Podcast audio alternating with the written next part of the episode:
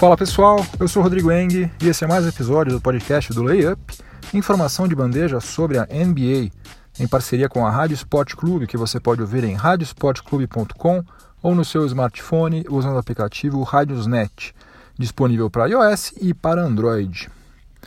Vamos aqui ao episódio número 69, 69 do podcast do Layup. E eu vou, hoje eu vou começar no primeiro período falando sobre o LeBron James. Está fazendo uma temporada absolutamente incrível e acabou de se isolar num ranking extremamente especial. Vou falar sobre isso no primeiro período. No segundo período, eu vou falar sobre o Golden State Warriors, né? Porque as contusões do Stephen Curry e do Patrick McCall forçaram a direção da franquia de Oakland a tomar uma decisão nada agradável. Né? Tiveram que dispensar o Omri Casp às vésperas do início dos playoffs. No intervalo, nós vamos voltar até o dia 9 de abril de 1978, quando John Havlicek fez a última partida da sua carreira numa vitória do Boston Celtics sobre o Buffalo Braves. Depois, no terceiro período, vou falar sobre o Phoenix Suns. Né? Muitos times tentaram, mas a experiência no tanking acabou falando mais alto. De olho no draft 2018, o Phoenix Suns, a franquia lá do Arizona, já assegurou a pior campanha da temporada. E no quarto período, vou falar, voltar a falar sobre o Golden State Warriors, mas dessa vez do lado de fora das quadras, porque a torcida é, lotou a Oracle Arena em todas as partidas nessa temporada e ampliou a lista de espera para a compra dos pacotes de ingressos. Está uma, tá uma fila gigantesca lá para você conseguir comprar o pacote para ver os jogos do Golden State Warriors, né? Não é à toa, né? Com um time cheio de craques, mesmo fazendo uma campanha agora mais ou menos, né? Um monte de gente machucada, eles continuam lotando a Oracle Arena. Então é isso. Chega de delongas, vamos ao que interessa. O podcast do Layup está no ar. Eu já estou meio cansado de falar sobre o LeBron James, mas o homem não para de fazer coisas incríveis. Então é minha obrigação continuar falando sobre ele. E o pessoal parece que passa o dia inteiro analisando todos os números dele só para encontrar estatísticas cada vez mais impressionantes. E eles acham, pior é isso, eles acham porque o cara realmente é fora de série. Em primeiro lugar, o LeBron James vai se tornar apenas o quinto jogador de 33 anos de idade ou mais, né, na história da NBA a permanecer em quadra pelo menos 3 mil minutos em uma temporada, em que registrou pelo menos 50% nos arremessos de quadra. Ou seja, é uma associação aí de idade elevada, regularidade né, e eficiência. É uma coisa muito rara de alguém alcançar. Tanto é que é, somente ele e mais outros quatro jogadores fizeram isso. Foram eles o Anthony Mason, quando ele já estava lá no Milwaukee Bucks, não foi quando ele estava no Knicks, foi no Bucks. Anthony Mason que faleceu em 2015, né, precocemente. O Karl Malone, o Alex English e o Will Chamberlain. O Will Chamberlain fez isso três vezes. O LeBron James ele precisa só de mais 23 minutos nas próximas duas partidas para chegar aos 3 mil minutos em quadra. Então são favas contadas, né? Só se acontecer uma tragédia, se ele se machucar, sei lá. Senão, seguramente já no próximo jogo ele já vai chegar aos 3 mil minutos. E aliás, pela primeira vez na sua carreira, eh, ele vai é disputar, ou deve, né? É disputar todas as 82 partidas que integram a fase regular. É impressionante o, preparo físico que ele tem, né? Impressionante mesmo. Mas tem mais coisa ainda, porque o pessoal lá do StatMuse, um site que é, é dedicado exclusivamente a ficar garimpando estatísticas, descobriu o seguinte: o LeBron James vai terminar a temporada 2017-2018 como líder do Cleveland Cavaliers simultaneamente em pontos, em rebotes e em assistências.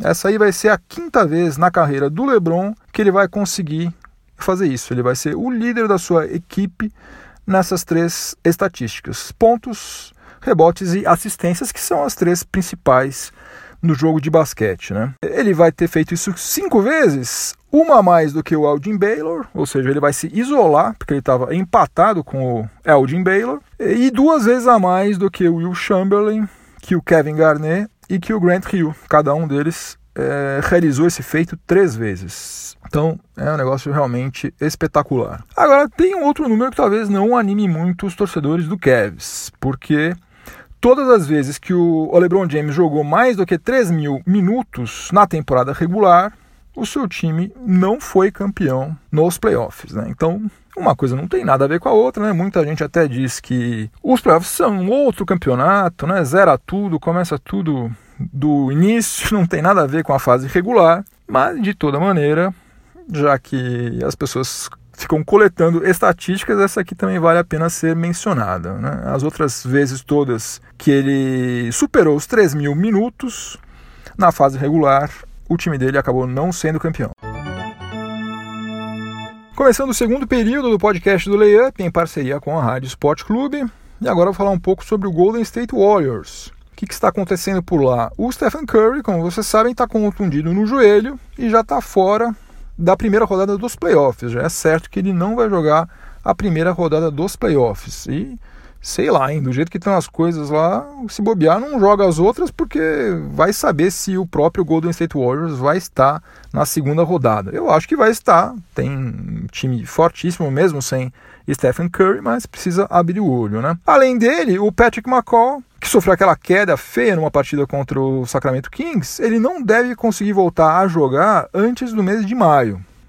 Então, sem esses dois jogadores de backcourt, né, que juntos somam em média mais de 48 minutos de quadra, o front office do Golden State Warriors se viu obrigado a manter no elenco para os playoffs um jogador que era apenas uma aposta da franquia. Né? Eles não estavam nem sonhando que eles iriam depender tanto do Quinn Cook. Pois é, é ele está ainda submetido a um two-way contract, né? aquele que permite ao, ao jogador transitar entre a D-League e a NBA. Mas para ele poder participar dos playoffs, ele vai precisar assinar um contrato padrão da NBA. Quem tem esse two-way contract não pode jogar playoffs. Então, como eles estão com essa defasagem de homens de backcourt, ele vai ser peça importante para o Golden State Warriors nos playoffs. Né? Ele deve assinar o contrato na terça-feira e para ele poder assinar, o Golden State Warriors teve que limar alguém do seu elenco. Como vocês sabem, um time da NBA é composto por 15 jogadores e tem dois nesse two-way contract. Ele vai ter que sair desse two-way contract e entrar em um contrato padrão lá da NBA. E esses contratos padrões, eles só são permitidos para no máximo 15 jogadores. Então, para ele poder assinar, alguém tinha que sair e quem rodou foi o Henry Caspi, né, o veterano que assinou como free agent em 2017 pelo piso salarial de veteranos. E o técnico Steve Kerr declarou que, do ponto de vista prático, a decisão de dispensar o Caspi foi bem fácil, né, porque o veterano está contundido, né, ao contrário do Quinn Cook.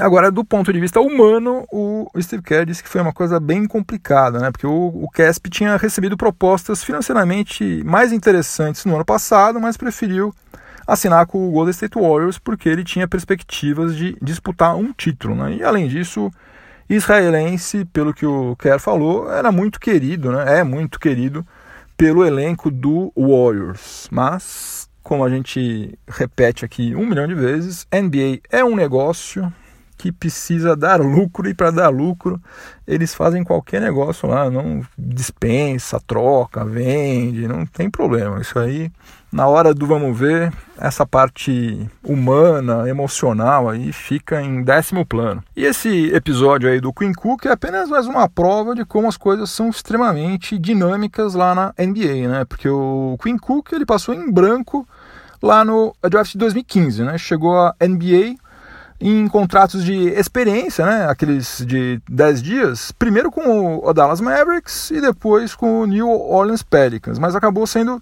dispensado pelas duas franquias. E agora, devido às circunstâncias, né, as contusões, não apenas ele se tornou armador titular do time campeão, né, como ele também deve ter muitos minutos de quadra durante os playoffs, pelo menos na primeira rodada, né? E só para você ter uma ideia do que tá, é, de como ele está sendo importante, o Quinn Cook ele foi titular nas últimas 16 partidas do Golden State Warriors. Ele está com média de 16,1 pontos por partida e aproveitamento de 51,5% nos arremessos de quadra eu aposto que qualquer pessoa que falasse para ele, ou para nós mesmo, quem ia sonhar que no final da temporada regular o armador titular do Golden State Warriors ia ser o Quinn Cook, que eu sinceramente até outro dia não sabia quem era, e muito menos que ele iria estar tá com números tão bons quanto esses, né? Vamos ver como é que ele vai se sair nos playoffs.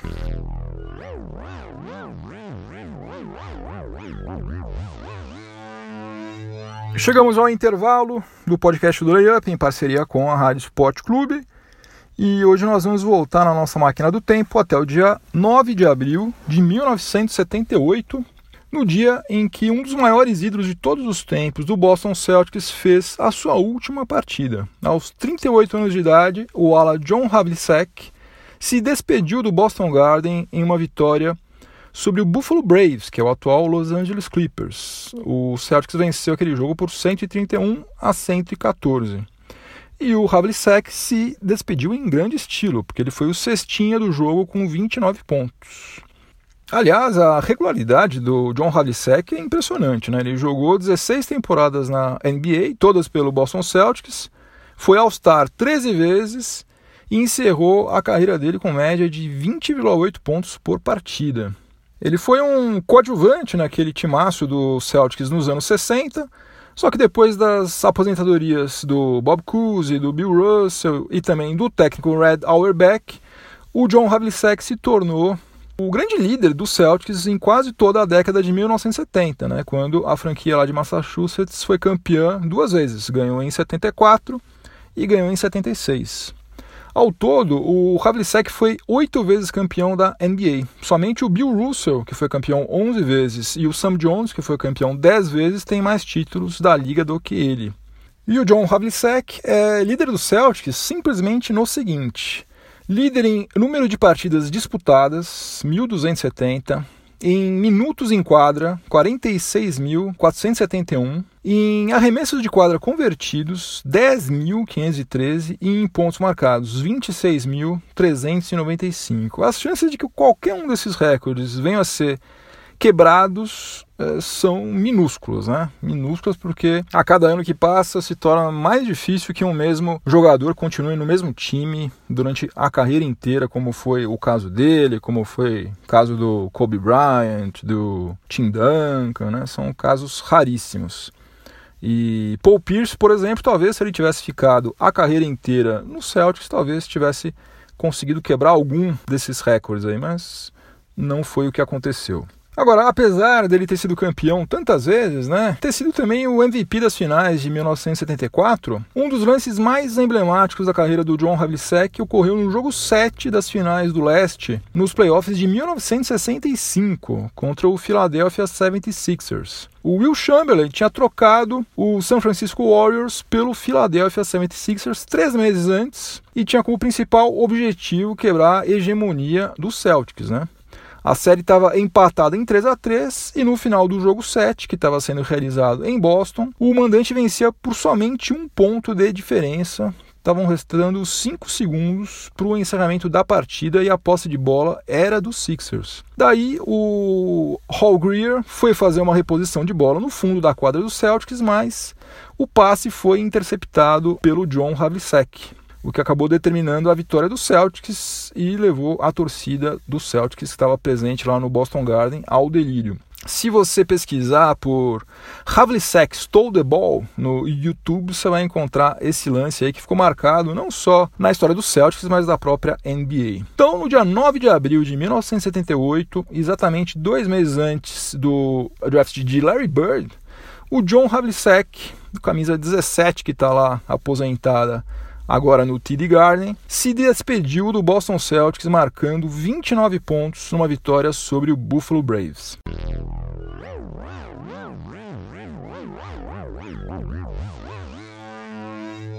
De volta aos dias atuais para a gente falar um pouco sobre o Phoenix Suns, agora no terceiro período do podcast do Layup em parceria com a Rádio Sport Clube e também falar indiretamente sobre o draft de 2018, que vai ser bastante especial, porque ele vai ser o último com a atual distribuição de probabilidades que está em vigor desde 1994, né? Então, aqueles times que não se classificam para os playoffs, eles é, são sorteados para definir em qual ordem eles vão ter o direito de escolha no draft. E essas probabilidades elas são distribuídas de acordo com as campanhas que cada franquia realiza e tem umas regras, são relativamente complexas. Se você quiser aprender um pouco mais sobre isso, entre lá no layup.com.br que eu escrevi há alguns anos um, artigo que ficou bem completo contando inclusive a história de todo o processo do draft, desde quando ele foi criado até os dias atuais. E logo, logo eu vou ter que atualizar esse texto, porque as coisas vão mudar, vão mudar em 2019, né? Porque a partir de 2019, para desmotivar que as franquias pratiquem o famigerado tanking, a NBA resolveu reduzir as chances de que um dos três times com as piores campanhas fique com a primeira escolha. Porque atualmente as chances de que a primeira escolha fique com um dos três times com pior campanha é de 60,5%. E segundo as novas regras que vão entrar em vigor na próxima temporada, essa porcentagem aí, essa probabilidade vai cair para 42%. Ou seja, essa está sendo a última temporada em que o tanking vai gerar mais do que 50% de chances de dar um bom resultado no draft. Né? Se você fizesse uma campanha muito ruim agora, você ainda ia ter grandes chances de conseguir ficar com uma boa escolha. E por isso, um grande número de franquias esteve empenhada, mesmo antes do início da temporada, a fazer uma péssima campanha. Eu sempre cito aqui o exemplo do Atlanta Hawks, que montou um elenco que todo mundo sabia que não tinha a menor condição de chegar a lugar nenhum. Né? O único lugar onde eles poderiam chegar, de fato, era no sorteio do draft. E nisso eles foram extremamente competentes. Então, vários times, não foi só o Hawks, vários outros times também já entraram com essa mentalidade de fazer uma campanha horrível e tentar conseguir aproveitar o último draft em que você tancar traria uma chance considerável de conseguir uma boa escolha. Além do Hawks, outros times que fizeram isso descaradamente foram, foram o Dallas Mavericks, o Phoenix Suns, o Sacramento Kings, o Chicago Bulls e alguns outros acabaram tendo que fazer isso, não tendo, mas foram levados pelas circunstâncias também a fazer, como foi o caso do Orlando Magic, que teve o time inteiro deles machucado praticamente, daí praticamente não sobrou outra alternativa. Começaram também a tancar. Memphis Grizzlies foi mezzo a mezzo, né? Eu acho que eles, de certa maneira, também já estavam meio preparados para seguir o caminho do tanking e depois, quando o Mike Conley se contundiu seriamente, daí eles abraçaram essa ideia com tudo. Mas enfim, a, a, briga pela pior campanha foi bastante dura, mas a gente já tem um vencedor. Mesmo faltando duas rodadas para o fim da fase regular, nenhuma franquia tem mais condições de fazer uma campanha pior do que a campanha do Phoenix Suns, que tem atualmente 20 vitórias e 61 derrotas. Falta só um jogo para eles que eles devem perder também. E pela terceira temporada consecutiva, o time do, do Arizona fez uma campanha com menos do que 30% de aproveitamento. Uma coisa horrível, grotesca. Já estão realmente com experiência nessa história de fazer tanque. E essa aí, olha, foi a pior campanha do Phoenix Suns desde a sua campanha inaugural quando eles foram admitidos na NBA, na primeira temporada deles, que foi em 1968-69, eles fizeram a pior campanha de todas. E daí é uma coisa natural. Eles estavam acabando de chegar na liga, estavam montando ainda o time e fizeram uma campanha horrível. E agora eles fizeram a segunda pior campanha da sua história. E para alcançar essa marca, né, o Suns mandou nada menos do que oito jogadores para o departamento médico na reta final da fase regular, incluindo alguns dos seus melhores jogadores, né, os mais qualificados, né, o Devin Booker, Alfred Payton, Brandon Knight, o TJ Warren. E sei lá, pode ser até que alguns desses oito aí estejam de fato contundidos, mas é difícil acreditar que todos os oito estejam, né? Aí deve ter rolado um belo de um migué, tiraram de circulação uns dois ou três aí que poderiam muito bem estar jogando e não estão, justamente para eles conseguirem alcançar essa marca horrorosa. Eu sinceramente torço para que as bolinhas de ping-pong punam severamente os Suns no dia do sorteio da ordem do draft e também, não só o Suns, mas todas as outras franquias que tancaram assim descaradamente, né? E torço ainda mais para que essa nova regra que vai entrar em vigor em 2019 surta o efeito desejado pela NBA, porque realmente é muito chato você ver um time entrando em quadra, sendo que você sabe que no fundo, no fundo, eles não querem vencer o jogo. Né? É melancólico, é desmotivador. Né? Tem vários jogos aí dessa reta final que a gente simplesmente nem assiste mais porque você sabe que é, ninguém quer nada com nada, de verdade. Né? Os caras estão lá realmente cumprindo tabela. No quarto e último período do podcast do Layup, em parceria com a Rádio Sport Clube, eu vou falar um pouquinho de novo sobre o Golden State Warriors, mas dessa vez vou falar da torcida, vou falar da parte de fora das quadras, porque na temporada 2017-2018, né, que está se encerrando a fase regular, o Warriors chegou à marca de 280 partidas consecutivas com casa cheia, ou seja, com todos os 19.596 ingressos vendidos. Você pode até chamar o seu amigo brasileiro aqui, torcedor do Warriors, de modinha, mas em relação aos californianos não dá pra gente fazer esse tipo de provocação, porque se você fizer as contas, ó, 280 partidas consecutivas, isso aí significa que Cada a temporada eles jogam 41 vezes em casa, então isso aí dá, sou ruim de conta, mas dá quase sete temporadas seguidas. Ou seja, antes dessa era Steve Kerr, né, antes de Stephen Curry, antes disso tudo, eles começarem a, a ser um dos principais times, se não o principal time da liga, o pessoal lá da Califórnia, lá de Oakland, já estava lotando a Oracle Arena. Um outro um número bastante é, impressionante é o seguinte: é, tem uma fila de espera para você poder é, comprar aquele pacote com os ingressos para todas as 41 partidas da fase regular. E essa fila aí tem atualmente mais de 42 mil pessoas. E para você colocar o seu nome na lista, não é grátis, não é chegar lá, ah, põe meu nome aí, beleza. Quando chegar a minha vez, eu compro.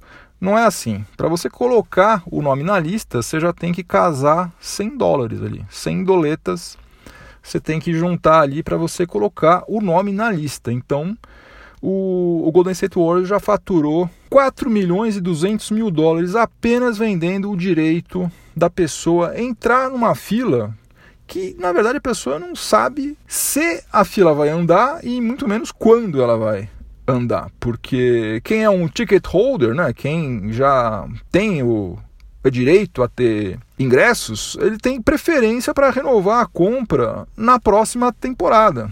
Então, a fila só anda se alguém não exercer esse direito de preferência, o que não tem acontecido. Tanto é que essa fila só está crescendo, crescendo e crescendo.